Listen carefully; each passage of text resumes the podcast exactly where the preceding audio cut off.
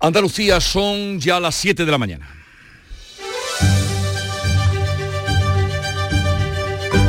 En Canal Sur Radio, La mañana de Andalucía con Jesús Vigorra.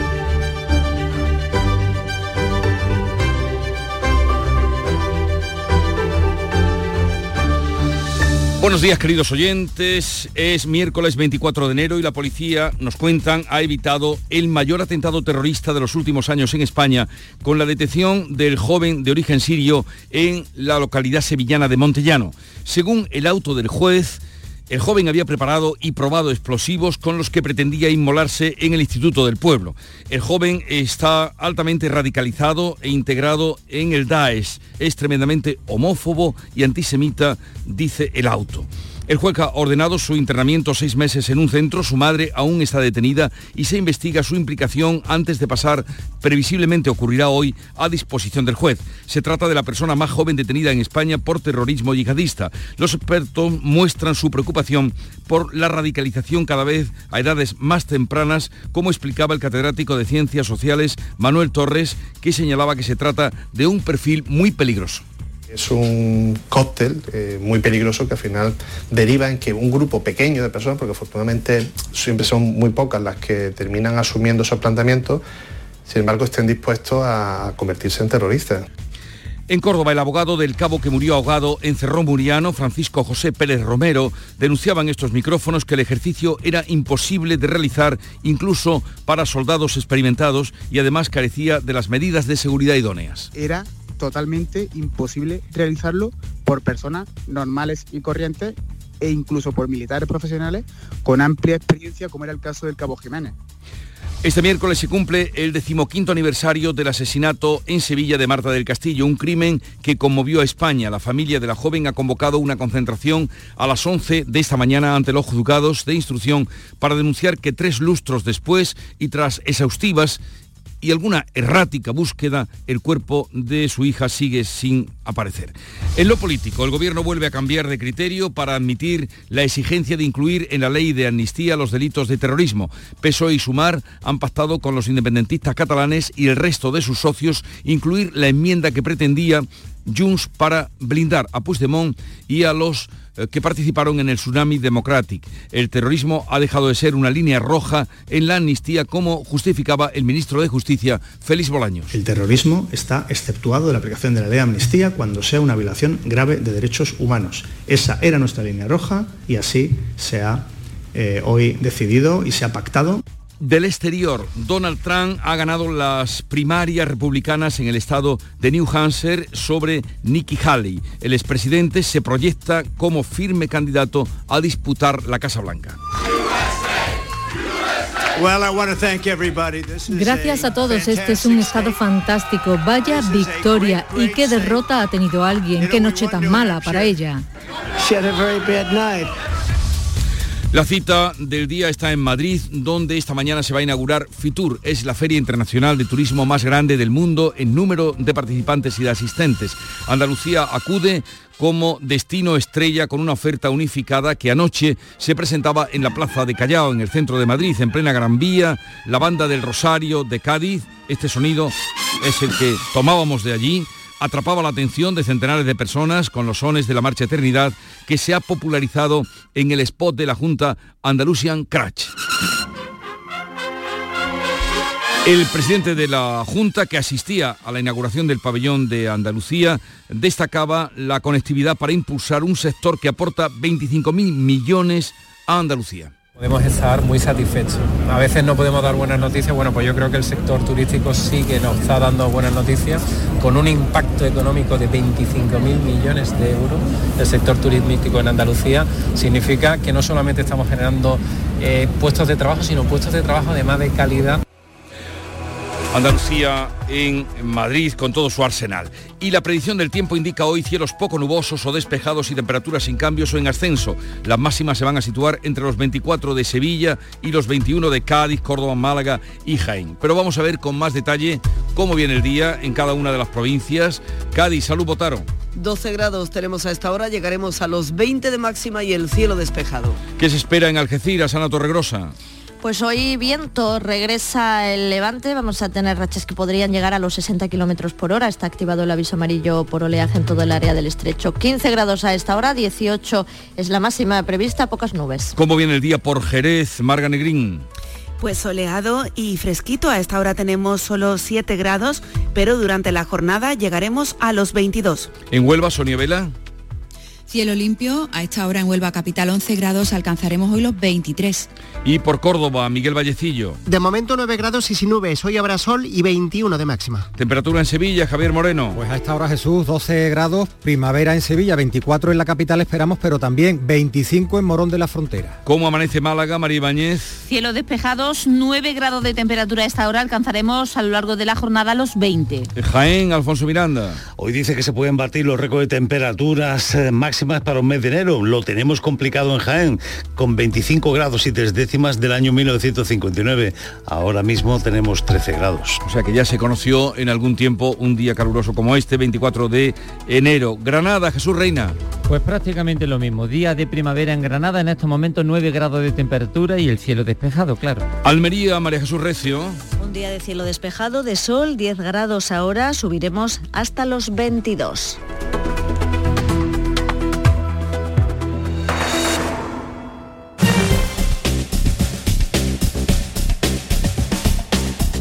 Vamos a conocer ahora cómo están las carreteras andaluzas. Conectamos con la DGT. Desde allí nos informa Lucía Andújar. Buenos días. Muy buenos días. Arrancamos en esta jornada de miércoles con circulación muy tranquila en toda la red de carreteras andaluzas. Las entradas y salidas están totalmente despejadas, al igual que la red principal o secundaria o los accesos a los pequeños núcleos urbanos. Aún así, desde la DGT les vamos a insistir. Mucha precaución al volante y mantenga la distancia de seguridad.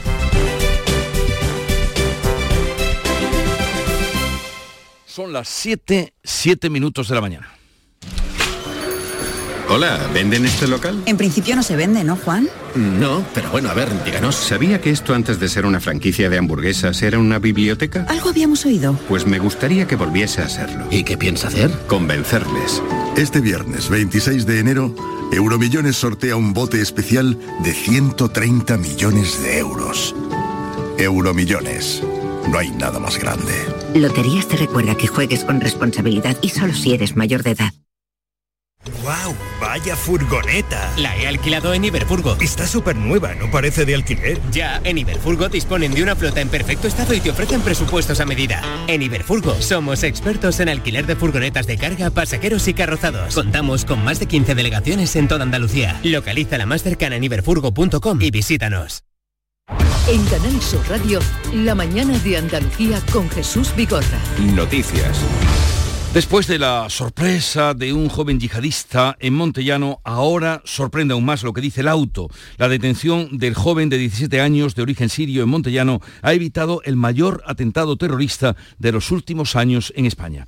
El auto del juez asegura que había probado explosivos con los que pretendía inmolarse en el Instituto del Pueblo. Manuel Pérez Alcázar. El informe policial asegura que ha llegado a fabricar madre de Satán, el mismo compuesto que explotó en Alcanar antes de los atentados de las Ramblas y que este joven estaba preparando un chaleco para inmolarse en el instituto, lo que hubiera causado un atentado de grandes dimensiones. El pasado domingo hizo pruebas de detonación, lo que precipitó su detención. El juez ha ordenado su internamiento seis meses prorrogables en un centro de régimen cerrado. Sería el detenido por terrorismo yihadista más joven de España. El catedrático de Ciencias Sociales, Manuel Torres, muestra la preocupación de los expertos por la radicalización cada vez a edades más tempranas.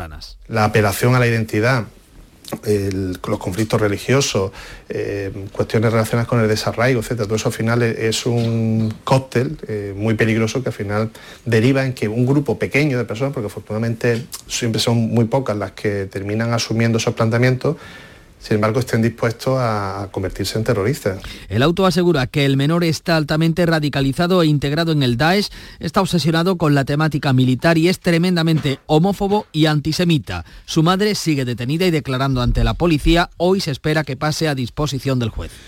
Por cierto que mañana se va a cumplir un año del atentado yihadista que costó la vida al sacristán de Algeciras, Diego Valencia. Su familia agradece en una carta el apoyo que ha recibido. El juez de la Audiencia Nacional mantiene que el autor sea juzgado por terrorismo yihadista. Nuria Durán. En esa carta leemos, es el momento de agradecer a todos su generosa cercanía y desinteresada solidaridad, sin las que sinceramente hubiera sido difícil soportar el dolor generado. Son las palabras de gratitud que la familia de Diego Valencia ha querido trasladar cuando se cumple este jueves, mañana, un año del asesinato del sacristán de la Iglesia de La Palma a manos de Yassin Canja.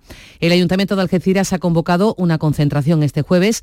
Yassin Canja, asesino confeso de Diego Valencia y también autor de las graves heridas que sufrió Antonio Rodríguez, párroco de San Isidro, permanece ingresado en un centro psiquiátrico penitenciario a la espera de juicio. El juez ha dado ya por concluido el sumario, la investigación por atentado terrorista. Y desde Córdoba, el abogado del cabo que murió ahogado en Cerro Muriano, como recordarán, el 21 de diciembre, denuncia que el ejercicio era imposible de realizar incluso para soldados profesionales y además carecía de las medidas de seguridad idóneas. Francisco José Pérez Romero, el letrado de la familia de Miguel Ángel Jiménez, ha declarado en estos micrófonos que las maniobras en las que fallecieron el cabo y el soldado Carlos León eran impracticables incluso para profesionales con amplia experiencia militar. No se producen por ninguno de los instructores las medidas de seguridad competentes bajo ningún concepto. Todo el mundo sabía que podía ocurrir una desgracia con el desempeño del mismo, dado que era totalmente imposible realizarlo por personas normales y corrientes e incluso por militares profesionales con amplia experiencia, como era el caso del Cabo Jiménez. Las acusaciones han recurrido para que el caso siga en la justicia ordinaria porque dicen es más garantista. La Audiencia de Córdoba y el Tribunal Central Militar decidirán qué jurisdicción sigue la investigación. De esa decisión depende el conocimiento de una parte del atestado realizado por la Policía Judicial que todavía es secreto. Y hoy se cumplen 15 años de la desaparición y el asesinato de Marta del Castillo, un crimen que conmovió a España, un crimen todavía por descubrir. Eh, el cuerpo donde se encuentra. La familia de la joven ha convocado una concentración a las 11 de la mañana ante los juzgados de instrucción de Sevilla. A las 11 de la mañana está convocada esa concentración ante la audiencia de Sevilla para denunciar que el cuerpo de Marta no ha sido localizado tres lustros después del asesinato, 15 años después. El análisis del móvil de Carcaño ha aportado nuevos datos sobre sus movimientos la noche del 24 de enero de 2009. De momento, poco clarificador, aunque el abogado de la familia, Inmaculada Torres, espera que facilite alguna pista más a la policía. Señaló solamente la zona. Hay que esperar a que, sea la policía la que analice el móvil y que, y que saque las conclusiones de las ubicaciones. Yo eh, quiero en ese sentido ser muy prudente y creo que lo más prudente es dejar que la policía trabaje con tranquilidad y no, y no hablar del informe hasta que la policía tenga hecho sus indagaciones. Es un caso sin resolver, con muchos interrogantes, con dos sentencias con versiones contradictorias, la del Cuco y la de Carcaño. El Cuco y su madre están condenados por no decir la verdad y la audiencia de Sevilla dictará sentencia definitiva en breve. Hoy comienza en Madrid Fitur, es la cita mundial del turismo internacional más importante, donde Andalucía participa como una de las grandes potencias del sector y acude con todo su arsenal incluso con banda de música. El presidente de la Junta, que asiste a la inauguración del pabellón de Andalucía, un pabellón que cuenta con 6.500 metros cuadrados, ha presentado este martes en la plaza de Callao el spot Andalusian Crash con una actuación en plena Gran Vía de la banda del Rosario de Cádiz que ha puesto la banda sonora al anuncio con su marcha Eternidad.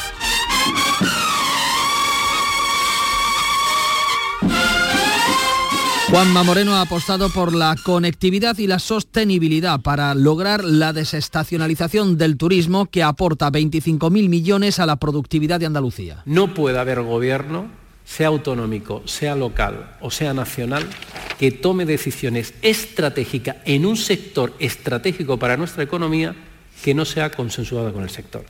Todo lo que no sea hablado, dialogado y de alguna manera asumido mutuamente con el sector nos estamos equivocando y estamos cometiendo un grave error a presente y futuro. De diálogo hablaba el presidente. También en el foro empresarial Excel Tour Moreno ha anunciado que la regulación sobre los alquileres turísticos va a dar poder de decisión a los ayuntamientos. 200 empresas, 132 mesas de trabajo van a pasar por el stand de Andalucía en Fitur. Y precisamente en el entorno donde se celebra a partir de hoy Fitur, Madrid va a acoger a partir de 2026 un gran premio de Fórmula 1. 45 años después de la última carrera, la capital va a albergar el Gran Premio de España en un circuito semiurbano de 5 kilómetros y medio, 20 curvas en las inmediaciones de IFEMA. Según la Cámara de Comercio, dejará en Madrid 8.200 empleos directos y decenas de miles de puestos de trabajo indirectos. Serán, según los cálculos, 120.000 los visitantes, el 45% de ellos internacionales. El gobierno vuelve a cambiar de criterio para admitir la exigencia de incluir en la ley de amnistía los delitos de terrorismo para blindar a Puigdemont y también a los que participaron en el tsunami democrático y los CDR. La Comisión de Justicia del Congreso ha aprobado el dictamen con las enmiendas entre ellas como quería Junts, la que da amparo a los delitos de terrorismo por los que se investiga a los CDR, a Tsunami Democrático, a Puigdemont y a la secretaria general de Esquerra, Marta Rovira. Un giro en las líneas rojas que el gobierno marcaba hace apenas unos días. Los delitos graves han de estar exceptuados de, de, la amnistía, como ya lo están en la proposición de ley. El ministro de Justicia ha sido absolutamente claro. Es nuestra línea roja. El delito de terrorismo no puede estar presente como, como un delito amnistiable en la ley de amnistía. Hasta tres ministros ponían esa línea roja que este martes Bolaños matizaba se mantiene el terrorismo como un delito exceptuado de la aplicación de la ley de amnistía siempre que suponga una violación grave de derechos humanos, tal y como dice la Directiva Europea y tal y como dice el Convenio Europeo de Derechos Humanos y Libertades Fundamentales. Es decir, dijimos que el terrorismo se quedaba fuera de la ley de amnistía y fuera se queda cuando supone violaciones graves de derechos humanos. La portavoz de Jun, Miriam Noguera, se señala que aún hay tiempo en la tramitación de la ley para blindar la amnistía y vuelve a señalar a los jueces. Eh, Estamos seguros de que se cerrará alguna transaccional, que esta ley mejorará, pero lo que no podemos hacer nosotros, el legislativo, es estar sometidos al Poder Judicial. Desde Esquerra también se felicitan, eh, lo hace el presidente de Cataluña, por haber sacado adelante estas enmiendas. Eh, dice que habrá enemigos poderosos que tratarán de frenar la ley, pero Aragonés apunta a nuevos objetivos. Habrá enemigos muy poderosos que intentarán retardar, manipular, adulterar el espíritu y aplicación de la propia ley de amnistía. Por lo tanto, celebramos el acuerdo, celebramos que la amnistía que nos decían que era imposible hace tan solo diez meses, hoy es una realidad aprobada con una mayoría en el Congreso de los Diputados. Por lo tanto, vamos a hacer realidad muchas otras cosas que ahora nos dicen que son imposibles. El PP acudirá al Tribunal Constitucional. Miguel Tellado acusa al Gobierno de amnistiar terroristas. Un gobierno que ampara terroristas y que al mismo tiempo ataca a los jueces no tiene cabida en una democracia moderna como la nuestra. No puede seguir esta humillación continua, esta humillación permanente. Junts marca el camino y el Partido Socialista obedece.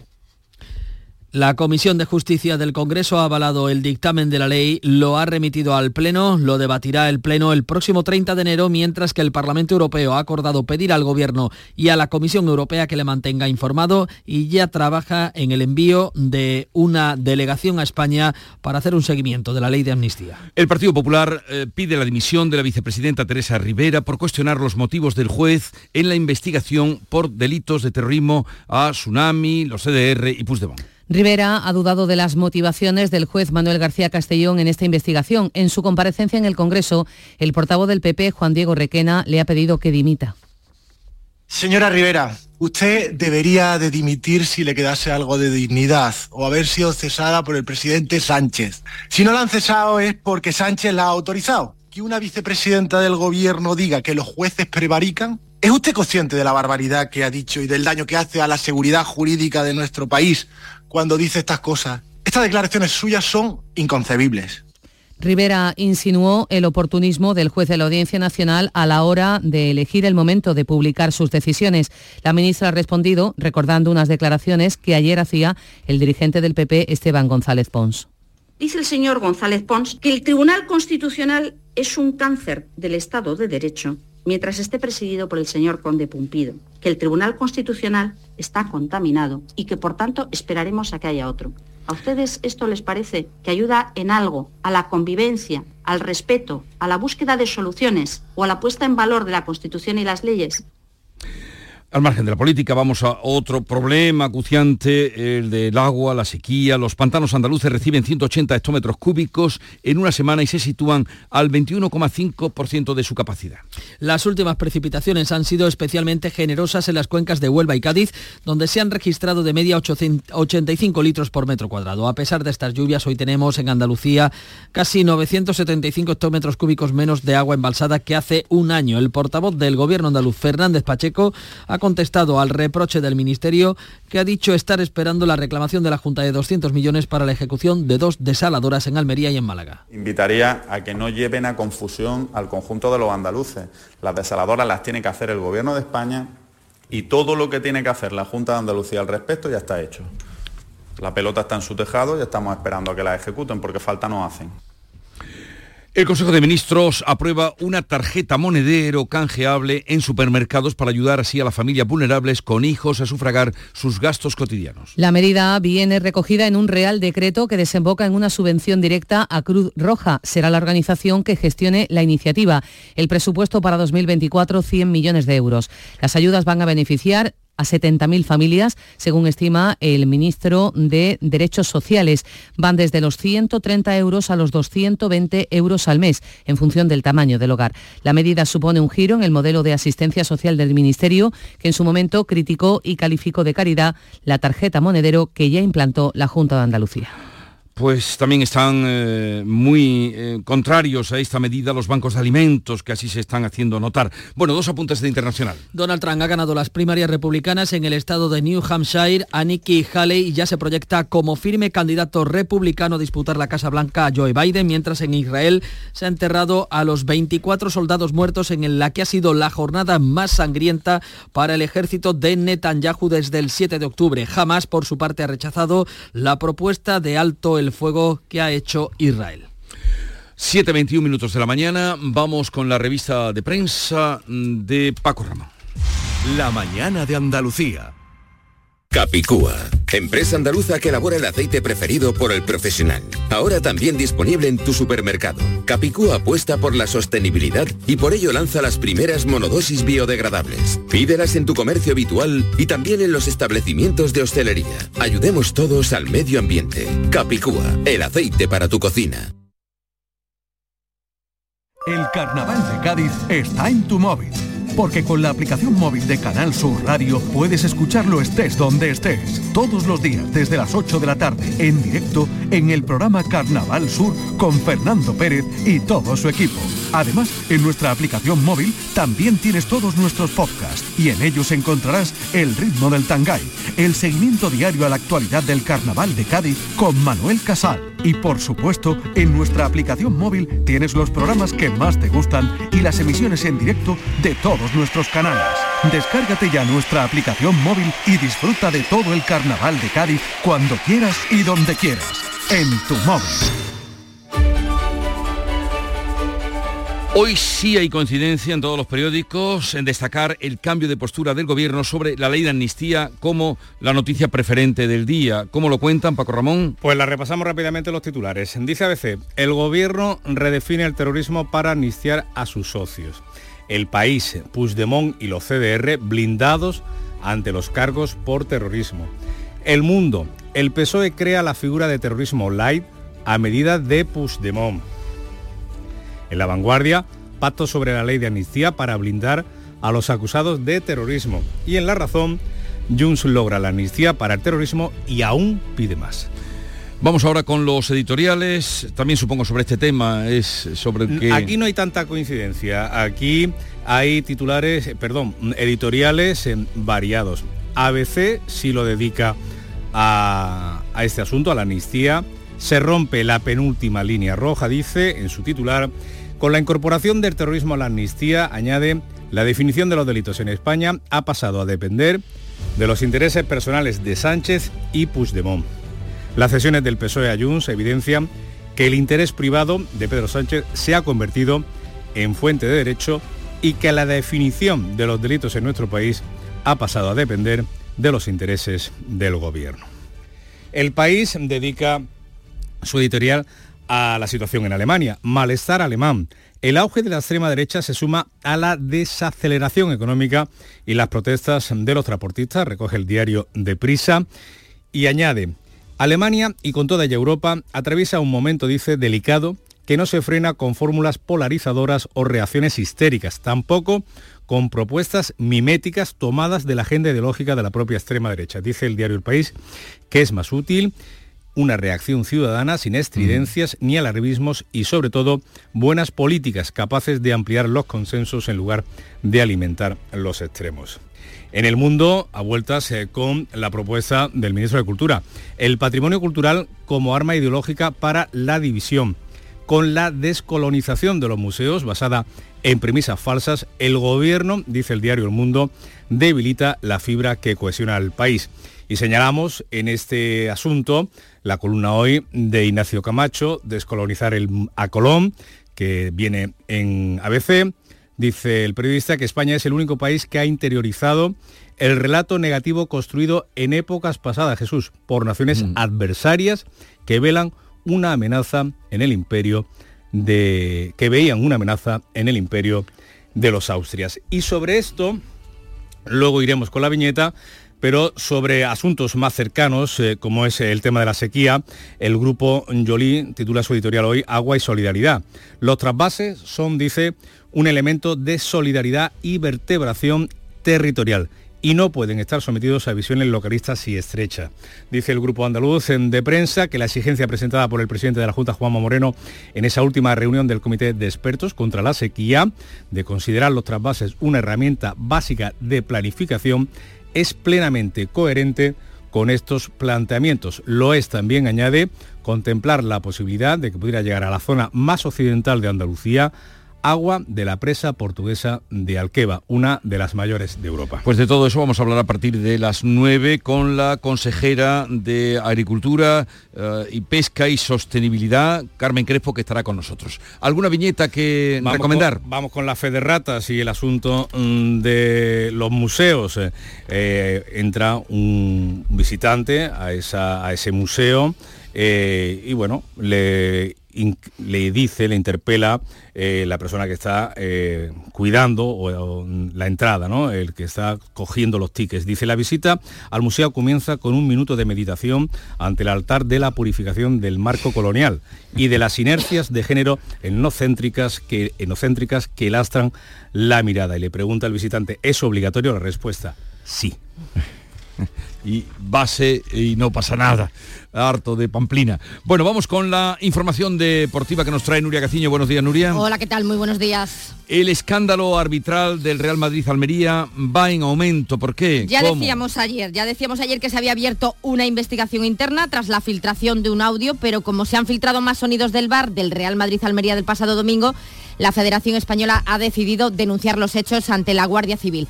Consideran que es extremadamente grave que se haya extraído material audiovisual, por lo que se espera que con esta denuncia se encuentre una respuesta cuanto antes para depurar responsabilidades. Esto sin duda aviva aún más la polémica después de los errores arbitrales que perjudicaron en el Bernabéu al Almería, que además de perder los tres puntos en juego, va a perder, como ya dijimos, efectivos para los próximos compromisos ligueros. Y es que a Melero le pueden caer hasta cuatro partidos de sanción por sus declaraciones en las que calificaba el partido de robo. De hecho, el Departamento de Integridad de la Federación ya ha trasladado al Comité de Competición el contenido de estas manifestaciones para que se le abra expediente a Melero y pueda ser castigado. El Cádiz anuncia una rueda de prensa, sorpresa para hoy, ¿qué dirá? Bueno, todo parece indicar que va a ser para anunciar a la una y media de la tarde el fichaje de Mauricio Pellegrino como nuevo técnico del Cádiz en sustitución de Sergio González. El acuerdo sería hasta final de temporada, con la opción de renovación automática en caso de permanencia. Acuerdo es el que se cerraba anoche entre el Bayer Leverkusen de Xavi Alonso y el Betis, para que Borja Iglesias se marche cedido al conjunto alemán hasta final de la presente campaña. Y desde Alemania se hacen eco del interés del Leipzig por Luis Luis Enrique.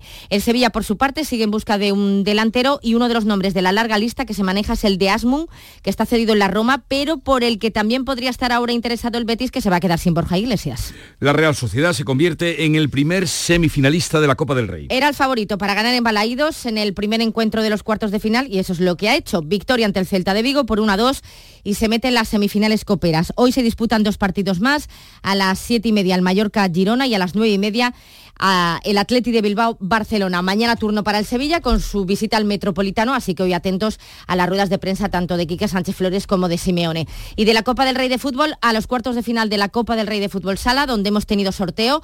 Los dos equipos andaluces van a jugar en casa, el Betis se medirá al Palma Futsal y el Jaén Paraíso a los Asuna Magna. Pendientes hoy de dos citas más.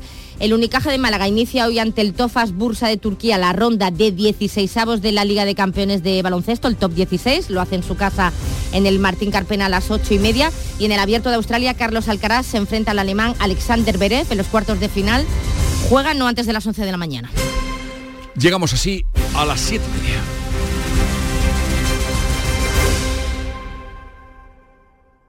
Canal Sur, la radio de Andalucía.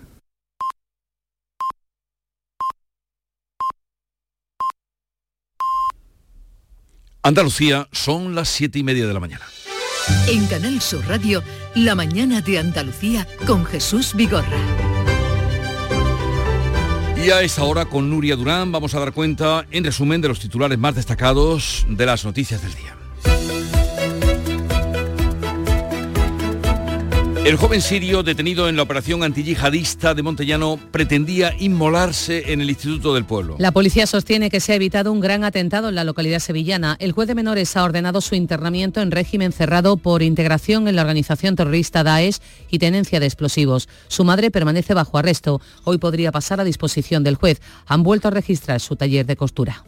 Hoy se cumplen 15 años de la desaparición y crimen de Marta del Castillo. La familia de la joven sevillana ha convocado una concentración en su memoria esta mañana a las puertas de la audiencia de Sevilla. Es un caso sin resolver, a pesar de que hay dos sentencias porque no se encontró el cuerpo. La abogada de la familia espera que el análisis del móvil de Carcaño, uno de los condenados, aporte nuevos datos sobre aquella noche. Andalucía se presenta en Fitur como una de las grandes potencias de turismo. Comienza hoy en Madrid la Feria Internacional del Turismo. En la víspera, el presidente de la Junta, Juanma Moreno, ha anunciado la aprobación de un decreto sobre alquileres turísticos que permitirá a los ayuntamientos andaluces su control y prohibición. El gobierno acepta la exigencia de Junts de incluir en la amnistía delitos de terrorismo. PSOE y Sumar pactan con sus socios la enmienda necesaria para blindar a Puigdemont y Rovira en el caso Tsunami Democratic y permitirá borrar los delitos de los CDR. El PP arremete contra el Ejecutivo, señala a quien ampara terroristas y ataca a los jueces porque no tienen cabida en democracia. Los pantanos andaluces reciben 180 hectómetros cúbicos en una semana. Se sitúan al 21,5% de su capacidad. Las últimas precipitaciones han sido especialmente generosas en las cuencas de Huelva y Cádiz. A pesar de estas lluvias, hoy tenemos en Andalucía casi 975 hectómetros cúbicos menos de agua embalsada que hace un año. Pues así las cosas, vamos a recordar cuál es el tiempo para hoy que me temo con poca lluvia. La predicción del tiempo indica hoy cielos poco nubosos, despejados, temperaturas sin cambios o en ascenso. Las máximas se van a situar entre los 24 de Sevilla y los 21 grados de Cádiz, Córdoba, Málaga y Jaén. Vientos flojos a moderados de componente este, más intensos en el litoral, está activo a esta hora el aviso amarillo por levante fuerte en el estrecho. Son las 7.32 minutos de la mañana y en un momento vamos a las claves económicas del día. Te ayudamos a darle la vuelta a tus ahorros. Descubre lo que puedes conseguir con la cuenta 360 de Cajamar. Y no le des más vueltas. Consulta la información de requisitos y vinculaciones de la cuenta 360 en tu oficina más cercana o en gcc.es barra cuenta 360. Cajamar. Distintos desde siempre. Úbeda, cuna del renacimiento andaluz y patrimonio de la humanidad. Hoteles con encanto en lugares increíbles. Adéntrate en el renacimiento del sur de España, donde disfrutar de un turismo con unos servicios al visitante de excelencia. Sumérgete en su historia. Úbeda. Ven, te sorprenderá. Las claves económicas con Paco Bocero. Paco, buenos días. Buenos días, Jesús. ¿Qué tal? ¿Qué tal? Bien, bien, todo bien. Enseguida revisamos Fenómeno. las claves, pero primero vayamos a lo que cuenta hoy la prensa especializada, como siempre un repaso. Pues mira, eh, comenzamos además y hay un par de portadas de la prensa especializada que precisamente tienen que ver con claves que se van a conocer hoy. Y empezamos con la primera, que sería la de expansión y que titula Los fabricantes chinos triplican sus ventas de coches en España en el 2023 y representan ya el 4% del mercado español tras disparar esas ventas con el impulso del modelo MG, que vendió casi 30.000 unidades. Y te decía que tiene relación con las claves porque precisamente hoy ANFAC va a presentar eh, la producción y mm, exportación de automóviles en diciembre, con lo cual tendremos las cifras anuales. Por su parte, cinco días eh, titula Las autonomías dispararon la contratación en sanidad un 20% en pleno año electoral, refiriéndose al año pasado. Y recuerda que entre 2022 y 2023 todas las comunidades autónomas incrementaron su plantilla con mucha fuerza en el sector. Por su parte, el economista va con esa segunda clave que te comentaba hoy y habla de que la Unión Europea lanza un escudo económico para defenderse de China y Rusia. Efectivamente, hay una reunión de la Comisión Europea para aprobar este miércoles un paquete de medidas que aspira a convertirse en un escudo económico, que por cierto no solamente mira a China y Rusia, sino también mira al otro lado del Atlántico y a ese Donald Trump que parece que va a volver a ocupar la Casa Blanca.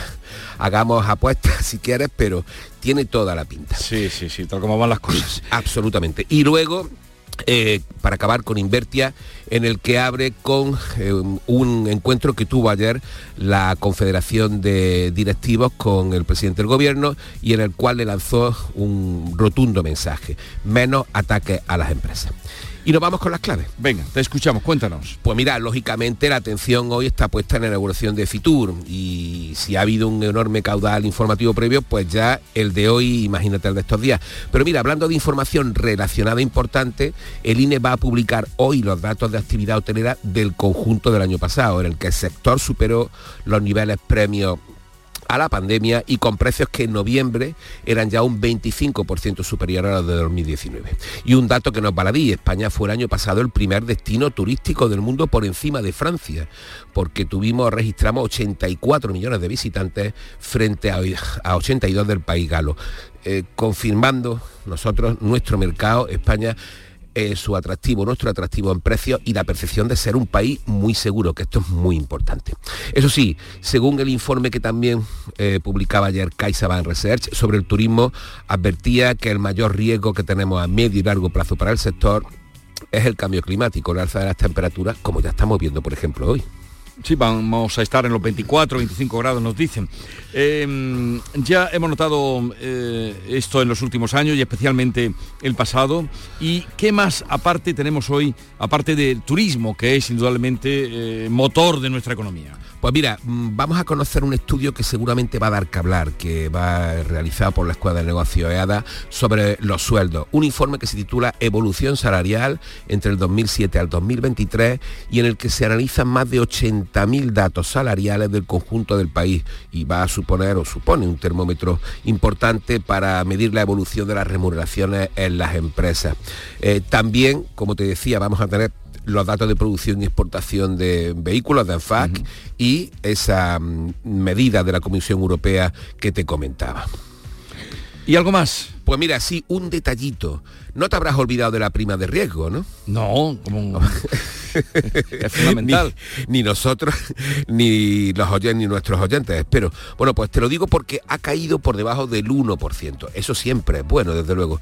¿Y por qué? ¿Por qué ha caído? Pues mira, porque las bajadas de tipos que se van a dar este año favorece a las economías más endeudadas, como por ejemplo, hombre, por ejemplo, como la nuestra, y nuestra deuda, los bonos españoles están ganando muchísimo atractivo. De momento que siga así la cosa. Pues esperemos que así sea. Paco, un saludo, que tengas un bonito día. Hasta Igualmente, hasta mañana. ¡Más leña! ¡Más leña!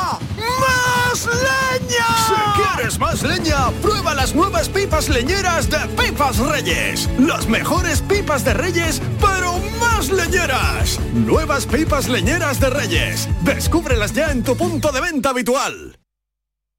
Todo el deporte de Andalucía, de toda Andalucía lo tienes en El Pelotazo. 10 y 5 de la noche, esta es la sintonía del pelotazo, esta es la sintonía de Canal Sur Radio. Programón. Esto solo pasa aquí. Usted ha dicho el pelotazo, ¿no? Ha empezado con el programa, se llama el pelotazo. Claro. Pues eso es lo que queremos nosotros dar, el pelotazo. el pelotazo de Canal Sur Radio con Antonio Caamaño. De lunes a jueves desde las 10 de la noche. Contigo somos más Canal Sur Radio. Contigo somos más Andalucía.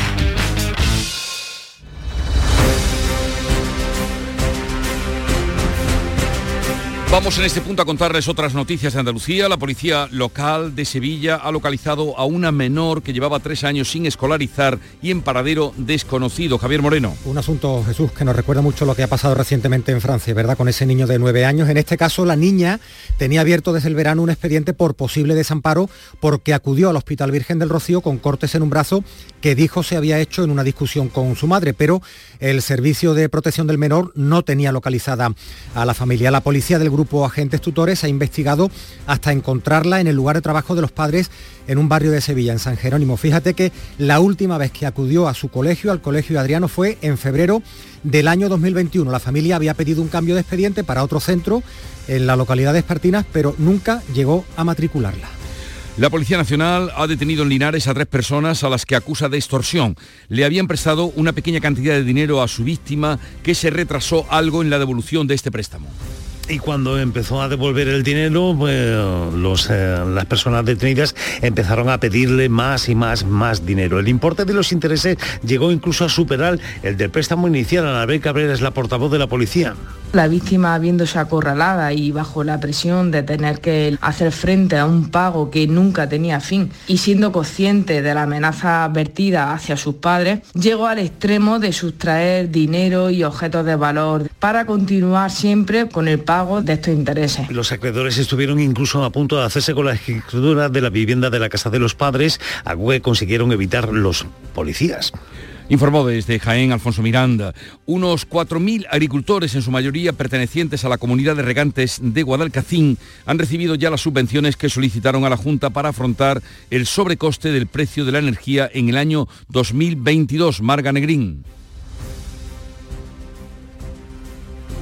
Bueno, ahora conectaremos y nos ampliará esa noticia. El Ayuntamiento de Huelva ampliará el suelo industrial en 600 hectáreas. Eh, ¿Cómo lo hará, Sonia Vela? Pues el consistorio va a ofertar de manera inmediata 42 hectáreas de suelo industrial junto al Parque Huelva Empresarial Jesús y anuncia otras 600 en el entorno de la prisión provincial. Ya a medio plazo ha explicado Felipe Arias, primer teniente de alcalde. 600 hectáreas a través de un área de transformación urbana, a través de modificación del, del planeamiento para que a medio plazo Huelva disponga de suelos para que todas esas empresas auxiliares empresas de transformación, auxiliares de servicio, que van a trabajar en todas estas empresas que van a venir, también tengan suelo industrial y es que Huelva va a acoger cuatro grandes proyectos industriales relacionados todos con la producción de energías limpias. El ayuntamiento ha concedido ya la licencia de obras a la compañía Air Liquid para la ampliación de sus instalaciones y ha aprobado los informes de compatibilidad urbanística para dos plantas de metanol verde y una planta fotovoltaica de otras tres grandes compañías. En Granada, el Ayuntamiento de Armilla expedienta a la Diputación Provincial por iniciar las obras en un recinto deportivo sin licencia urbanística. La Diputación dice que quien debe de pedirla y pagarla es el contratista de la obra, Jesús Reina que no hay licencia de obra, lo explica la alcaldesa de Armilla, Dolores Cañabate. Se están acometiendo una obra de manera ilegal, unas obras que deben estar autorizadas por los técnicos municipales y que deben contar con la preceptiva licencia que manifiesta, vamos, que impone la, la ley urbanística. La Diputación ha respondido a través de un comunicado de prensa que es la empresa adjudicataria de la obra la que está obligada a pedir la licencia municipal y a pagar las tasas correspondientes. Agrega que ha instado a la empresa que cumpla con estos requisitos a la mayor brevedad. Afectados por las redes, eh, por obras del puerto de Carboneras, recurren al Tribunal Superior de Justicia de Andalucía para reducir los amarres y aumentar los precios. María Jesús Recio. La Asociación Afectados por el Puerto de Carboneras ha interpuesto un recurso al Tribunal Superior de Justicia de Andalucía contra la modificación del contrato para remodelar las instalaciones. Piden un nuevo proyecto que satisfaga las necesidades de la flota pesquera y deportiva. Dicen que va a suponer un incremento notable del precio de los amarres y la expulsión de 65 embarcaciones del puerto carbonero. Ahora hay 231, quedarían 166. La Agencia Pública de Puertos de Andalucía indica que el expediente se está estudiando y analizando y que no hay todavía una resolución que modifique la concesión inicial. Aumentan las visitas al conjunto monumental de la Mezquita Catedral de Córdoba en casi un 23% durante el año pasado, una cifra que está muy cercana a la de 2019, que fue la mejor de toda la serie histórica. Miguel Vallecillo. Los visitantes son mayoritariamente españoles, seguidos de franceses, americanos, alemanes o italianos, y se recupera con mucha fuerza el turismo asiático. La mayoría de entradas se compraron a través de la web del Cabildo, lo que da idea de que la visita al conjunto monumental se planifica con antelación. Datos positivos y esperanzadores para 2024, cuando se va a celebrar el 40 aniversario de que el conjunto monumental fuese declarado Patrimonio de la Humanidad por la UNESCO. Les contábamos que unos 4.000 agricultores, en su mayoría pertenecientes a la comunidad de regantes de Guadalcacín, han recibido ya las subvenciones que solicitaban a la Junta para afrontar el sobrecoste del precio de la energía en el año 2022. Marga Negrín. La comunidad de regantes del Guadalcacín es la entidad que más energía consume en su actividad productiva agrícola. Han realizado algunas inversiones muy llamativas en los últimos años, como placas solares que instalan sobre el agua, sobre las balsas, y han mostrado su satisfacción por la inversión que el Gobierno de la Junta ha realizado también en la depuradora de Jerez para aprovechar las aguas residuales destinadas ahora a riego. Pues llegamos así a las 7.45 minutos de la mañana, son las 8 menos cuarto, tiempo de información local. Atentos. En la mañana de Andalucía de Canal Sur Radio, las noticias de Sevilla con Javier Moreno. Saludos, ¿qué tal? Muy buenos días. Como les estamos contando, ha pasado su primera noche en un centro de régimen cerrado. El joven de 17 años detenido en Montellano por yihadismo. Se le atribuyen delitos de integración terrorista por su pertenencia al Estado Islámico, adoctrinamiento y tenencia de explosivos. Enseguida les vamos a contar los detalles. Lo más destacado es que la detención se precipitó ante la posibilidad de un atentado inminente. Además, Sevilla recuerda hoy de nuevo a Marta del Castillo cuando se cumplen 15 años del crimen. La familia ha convocado una concentración a las puertas de la audiencia provincial. Será a las 11 de la mañana en el Prado de San Sebastián. Y se presenta la interesante y prolija oferta de Sevilla en Fitur, la capital, la provincia, con muchas actividades. Como decimos, van por separado, pero se presenta con todo en la Feria del Turismo de Madrid. Enseguida también conectamos con, con Antonio Catoni para que nos cuente la agenda del día. Hoy 12 grados a esta hora en la capital, cielos poco nubosos o despejados. Va a ser un día primaveral. Llegaremos a los 24 en Sevilla y 25 en Morón. Tráfico intenso a la entrada por el Alamillo, en la capital, también por la avenida de Andalucía, por la A49, la carretera de Huelva y por la avenida Juan Pablo II. Los guerrilleros, tapicería y colchonería en Utrera, a precios de fábrica. Cheslong de 3 metros con asientos extraíbles, cabezales reclinables, canapé, dos puff, cojines decorativos de regalo y telas antimanchas a elegir antes 899 euros y ahora solo 499 euros. Sí, sí, has escuchado bien, 499 euros. Y por un euro más televisor LED de 32 pulgadas de regalo. Estamos en Utrera, carretera Carmona número 15 en Utrera, Sevilla. Entregas en 48 horas. En Canal Sur Radio, las noticias de Sevilla. Ya está internado primera noche en un centro de régimen cerrado el joven de 17 años detenido en Montellano por yihadismo. Les venimos contando los detalles durante toda la mañana. El juez de menores de la Audiencia Nacional, José Luis Castro, ha ordenado que se aplique la medida durante seis meses prorrogables ante la gravedad de los indicios y el riesgo de fuga. Parece que estaba preparado para atentar en esa misma localidad, en Montellano. A las 11 hay una comparecencia de prensa del alcalde de esta localidad para dar un mensaje, esperamos, de tranquilidad a la población. Y hoy se cumplen 15 años del crimen de Marta del Castillo, un tiempo en el que la familia no ha perdido la esperanza de encontrar los restos de la joven. Quiere que la policía investigue la información extraída del móvil de Miguel Carcaño, condenado a 21 años y 3 meses por la muerte de la joven. El análisis pericial del terminal no arroja de momento muchos datos, pero los familiares de Marta creen que hay margen. Su abuelo, José Antonio Casanueva, espera una asistencia masiva a la concentración de apoyo convocada para esta mañana a las 11 ante la audiencia provincial en el Prado de San Sebastián. Bueno, esta concentración da el malestar que tenemos la familia contra la justicia que después de tantos meses y meses que nos den esta información que estamos con un principio, por lo menos para mí, para mí estamos con un principio. La abogada de la familia Inmaculada Torres hace una reflexión sobre los motivos de Carcaño para no decir dónde está exactamente el cuerpo de Marta y lo que puede aportar el análisis del móvil a la investigación. Señaló solamente la zona. Hay que esperar a que, sea la policía la que analice el móvil y que, saque las conclusiones de las ubicaciones. Yo eh, quiero en ese sentido ser muy prudente y creo que lo más prudente es dejar que la policía trabaje con tranquilidad y no hablar del informe hasta que la policía tenga hecho sus indagaciones.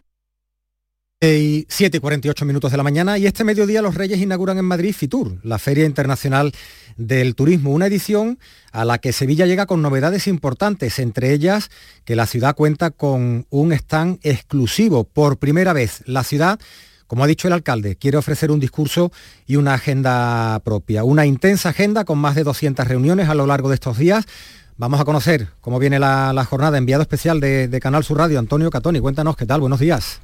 Buenos días, Javier. Pues todo comenzaba ayer en la víspera con la presentación de Passion for Summer, que, en fin, todas las citas del verano eh, y poner de nuevo el verano en Sevilla como un atractivo turístico a pesar del calor. De hecho, había una especie de, termómetro de, de estos que conocemos en Sevilla con unos 41 grados, que era precisamente pues el, el donde la gente pues hacía se hacía sus fotos no hoy como dices el stand de Sevilla se va eh, a comenzar la actividad en este en este punto que está fuera del de la Diputación en el pabellón de Andalucía. Esto ha valido las críticas de la oposición. Escuchamos a Antonio Muñoz del PSOE en vez de sumar restar. En vez de integrarnos nuestra oferta turística desintegrarnos todo lo contrario de lo que las voces sensatas del sector turístico de Sevilla han venido pidiendo durante años, sumar, integrar la oferta para ser más fuerte.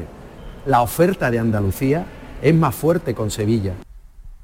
También de su mismo partido, el presidente de la Diputación, Javier Fernández, volvía anoche a fear que Sevilla tenga un stand propio y diferenciado. Y el alcalde de Sevilla, José Luis Sanz, le respondía anoche así. Llevará poco tiempo al frente de la Diputación. Supongo si hubiera llevado mucho tiempo, sabría perfectamente que la ciudad de Sevilla nunca ha sido bien tratada en el stand de la Diputación eh, durante los últimos años. Pero mm, no se trata de entrar en polémica. Eh, es una reclamación histórica del sector turístico en la ciudad de Sevilla bueno, pues en la agenda de hoy el presidente de la Diputación va a recibir a los alcaldes de la provincia y ya en el stand de, eh, Sevilla, que está entre el 7 y el 9, los pabellones 7 y 9, está muy cerca del de Andalucía y justo enfrente del de Madrid, el alcalde se va a reunir con agencia de viaje, va a firmar un protocolo con el puerto de Sevilla para promover la navegación por el Guadalquivir, se va a presentar el espectáculo de naturaleza encendida en el Alcázar, pero la estrella del día de hoy va a ser la presentación de la Bienal de Flamenco ya por la tarde. Gracias, Antonio. Volveremos durante la mañana contigo para, ir conociendo todas las novedades de la presencia de tanto de, Sevilla como de la, de la provincia. Gracias, Antonio. Buenos días. Y un par de apuntes de la crónica laboral. La consejera de Salud ha confirmado en estos micrófonos la renovación de los más de 7.000 trabajadores de la sanidad pública cuyos contratos acababan el 31 de este mes y que no se habían prorrogado. Por ese motivo ha habido concentraciones convocadas por el sindicato de, de enfermería SATSE. Catalina García, la consejera, ha explicado que las renovaciones irán en paralelo a los procesos de estabilización y a los traslados. Lo que están haciendo en el Servicio Andaluz de Salud es estudio para no estar solapando y entonces se está decidiendo cómo van a hacer esos contratos y, y cómo van a prolongar esos contratos. Les contamos también que para hoy se ha convocado una reunión entre los sindicatos y la dirección de la empresa Ebiosis, dedicada a la fabricación de cierres y tapones de metal, que ha anunciado la transformación de su planta de dos hermanas en un centro logístico. Según comisiones obreras, esto supondrá un expediente de regulación de empleo con el despido, el despido de unos 50 trabajadores. Es el 90% de la plantilla. Sevilla es pura pasión, sentimiento, alegría, luz, historia, misterio, sabor, música. Este verano, la ciudad más apasionada te muestra su cultura más fresca y sus noches más largas. Descubre la experiencia completa en Fitur, Sevilla, Passion for Summer. Centro de Implantología Oral de Sevilla, CIOS, campaña especial 36 aniversario implante, pilar y corona, solo 600 euros. Llame al 954 22 22 60 o visite la web ciosevilla.es. Estamos en Virgen de Luján 26, Sevilla. Recuerde, solo 600 euros.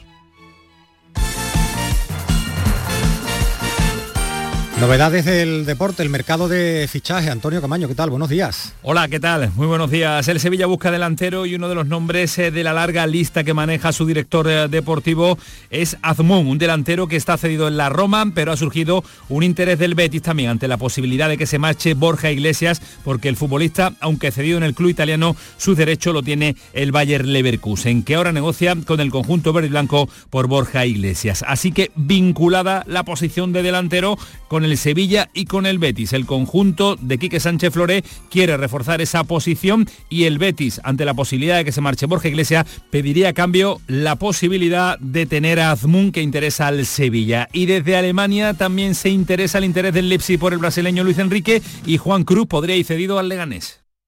Y un apunte más, el Via Crucis del Aljarafe en la ciudad romana de Itálica vuelve un año más y ya van 33 a celebrarse el primer fin de semana de Cuaresma, el sábado 17 de febrero. Van a participar 14 hermandades de la provincia con la cruz de guía de cada una de ellas, hermandades de Huevar, Albaida, Castilleja o Benacazón, entre otras. De la capital estará la cruz de guía de los negritos. Dice el secretario de la Hermandad del Nazareno de Santi Ponce, Miguel Ángel Ortega, que cada año tienen más peticiones porque el escenario donde se desarrolla el Via Crucis es inigualable que la manifestación religiosa también está, digamos, pues muy marcada por toda la cultura que rodea lo que es la ciudad antigua imperial de Itálica y toda la estética que allí se puede apreciar, ¿no? En cuanto a noche, los matices de color, del sonido, de las voces corales que suenan en el anfiteatro. Y ya se ha presentado el cartel anunciador de la temporada taurina del 24 en el Maestranza, es obra del mexicano Abraham Cruz Villegas, una obra que muestra un fondo fotográfico de alambres en un vestido de torear con tres piezas de cuero. En la superior se puede leer la, leyenda Toros en Sevilla, en la inferior 2024 y en la central se observa la silueta de un toro bravo. Escuchas La mañana de Andalucía con Jesús Vigorra. Canal Sur Radio. Aquadeus, el agua mineral natural de Sierra Nevada, patrocinador de la Federación Andaluza de Triatlón, les ofrece la información deportiva. 8 menos 5 de la mañana, Nuria Gaciño, buenos días. Hola, ¿qué tal? Muy buenos días. La actualidad deportiva, en concreto la del fútbol, sigue marcada por la polémica arbitral. Sí, el estamento arbitral está que trina y eso que son ellos los que se están equivocando. Tal y como nos temíamos, el pésimo arbitraje del Real Madrid-Almería del pasado domingo está trayendo cola. Además de los errores que influyeron en el resultado final, se filtraba un audio del bar que no estaba previsto y no es el único, porque ha habido más sonidos que se han hecho públicos y esto es lo que ha llevado a la Federación Española de Fútbol a denunciar los hechos ante la Guardia Civil. Consideran que es extremadamente grave que se haya extraído material audiovisual, pero teniendo en cuenta que el acceso a este material es muy limitado, son pocas las personas autorizadas, pues no debe ser muy difícil encontrar al traidor. En cualquier caso, ya se ha presentado la denuncia pertinente y también se ha trasladado al comité de competición el contenido de las declaraciones del jugador de la Almería, Gonzalo Melero, nada más terminar el partido. Le pueden caer hasta cuatro partidos de sanción por estas declaraciones. Con la sensación de que nos han robado el partido. Creo que no se ha podido hacer más desde fuera para meterles en el partido. Ya saben que expresiones de este tipo son sancionables, que no se puede dudar de los colegiados. Ahora lo que habría que esperar es saber si también se da parte de las declaraciones del presidente del Barcelona, de Joan Laporta, que dijo el lunes que la competición estaba adulterada, o de las sospechas del técnico azulgrana, de Xavi, que comentó lo siguiente. Lo he visto, lógicamente. Yo ya dije, va a ser muy difícil ganar esta liga. Lo dije en Getafe, que habían cosas que no me, no me cuadraban. Xavi, que hoy va a dirigir a su equipo, al Barcelona, en los cuartos de final de la Copa del Rey. A las nueve y media de la noche visita al Atleti de Bilbao. Y en la previa ya ha sido un poquito más moderado con el tema arbitral. La polémica está en Madrid, en Madrid. Los árbitros, a preguntar a Medina, a Cantalejo, qué pasó en los audios. No, no soy yo el que tengo que contestar. Yo doy mi opinión. Pero yo prefiero hablar del juego, de cómo hicimos la línea de tres el otro día y cómo atacamos las espaldas y el último gol que vino porque jugamos directo para jugar de cara y atacar espacios. A mí me gusta hablar de esto. Pero es que no me preguntáis por esto. Me preguntáis si la federación, si no, yo no soy la federación, no soy árbitro, pero veo cosas, tengo mi opinión y la digo, pero es que no voy a salir de ahí. Del, otro día yo lo dije, mi opinión la tenéis en la hemeroteca pues eh, hemos tirado de meroteca, lo que ya no sabemos si también lo hará el comité de competición.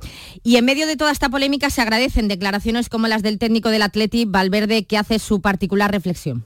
Las cuestiones de, que ocurren con respecto al Real Madrid, con el Barcelona y todo esto es, son para consumo entre ellos. Si le beneficia al Madrid parece que es contra el Barcelona, si le beneficia al Barcelona contra el Madrid, o sea, pero al resto no nos afecta demasiado. De hecho, yo creo que al Girona no le está afectando nada, porque va el primero y además jugando de cine, además tengo la sensación de que es el que no se preocupa mucho por los árbitros, pero se preocupa por el juego y lo hace muy bien. Así que yo creo que esa es la clave. Preocuparte por el juego, que mañana nosotros juguemos muy bien, que seamos capaces de jugar fuerte para no dejarles jugar a ellos y eso es de lo, que, de lo que nos tenemos que preocupar. Pues ojalá no tenga que acordarse del arbitraje una vez termine el partido de hoy. También se juega de cuartos de copa a las siete y media al Mallorca Girona. Ya clasificado para las semifinales coperas tenemos a la Real Sociedad tras ganar anoche al Celta por 1 a 2. Pero antes de la copa, varias citas las que tenemos Para hoy, a la una y media rueda de prensa sorpresa, la que ha anunciado el Cádiz, todo parece indicar que será pues para anunciar el fichaje de Mauricio Pellegrino como nuevo técnico del Cádiz en sustitución de Sergio González. El acuerdo sería hasta final de temporada con opción de renovación automática en caso de permanencia. A las ocho y media de la tarde, el Unicaja de Málaga inicia hoy ante el Tofas Bursa de Turquía la ronda del top 16 de la Liga de Campeones de Baloncesto. Los de Iván Navarro inician esta andadura en su casa, en el Martín Carpena, donde buscarán continuar imbatido como local en la competición europea. Y está claro que vamos a ir a tres campos eh, difíciles, con algún viaje más incómodo de lo que nos gustaría, y que en casa, bueno, pues evidentemente tenemos que intentar asegurar, sabiendo que, bueno, igual que podemos ganar fuera, eso significaría que estaríamos más obligados a hacerlo en caso de caer en algún partido en casa, ¿no? Y en el Abierto de Australia, Carlos Alcaraz juega hoy frente a Alexander Berez en busca de un hueco en las semifinales. Juega a las 11 de la mañana. Aquadeus, ahora más cerca de ti, procedente del manantial Sierra Nevada, un agua excepcional en sabor, de mineralización débil que nace en tu región. Aquadeus Sierra Nevada es ideal para hidratar a toda la familia y no olvides tirar tu botella al contenedor amarillo. Aquadeus, fuente de vida, ahora también en Andalucía. Canal Sur Radio, la radio de Andalucía.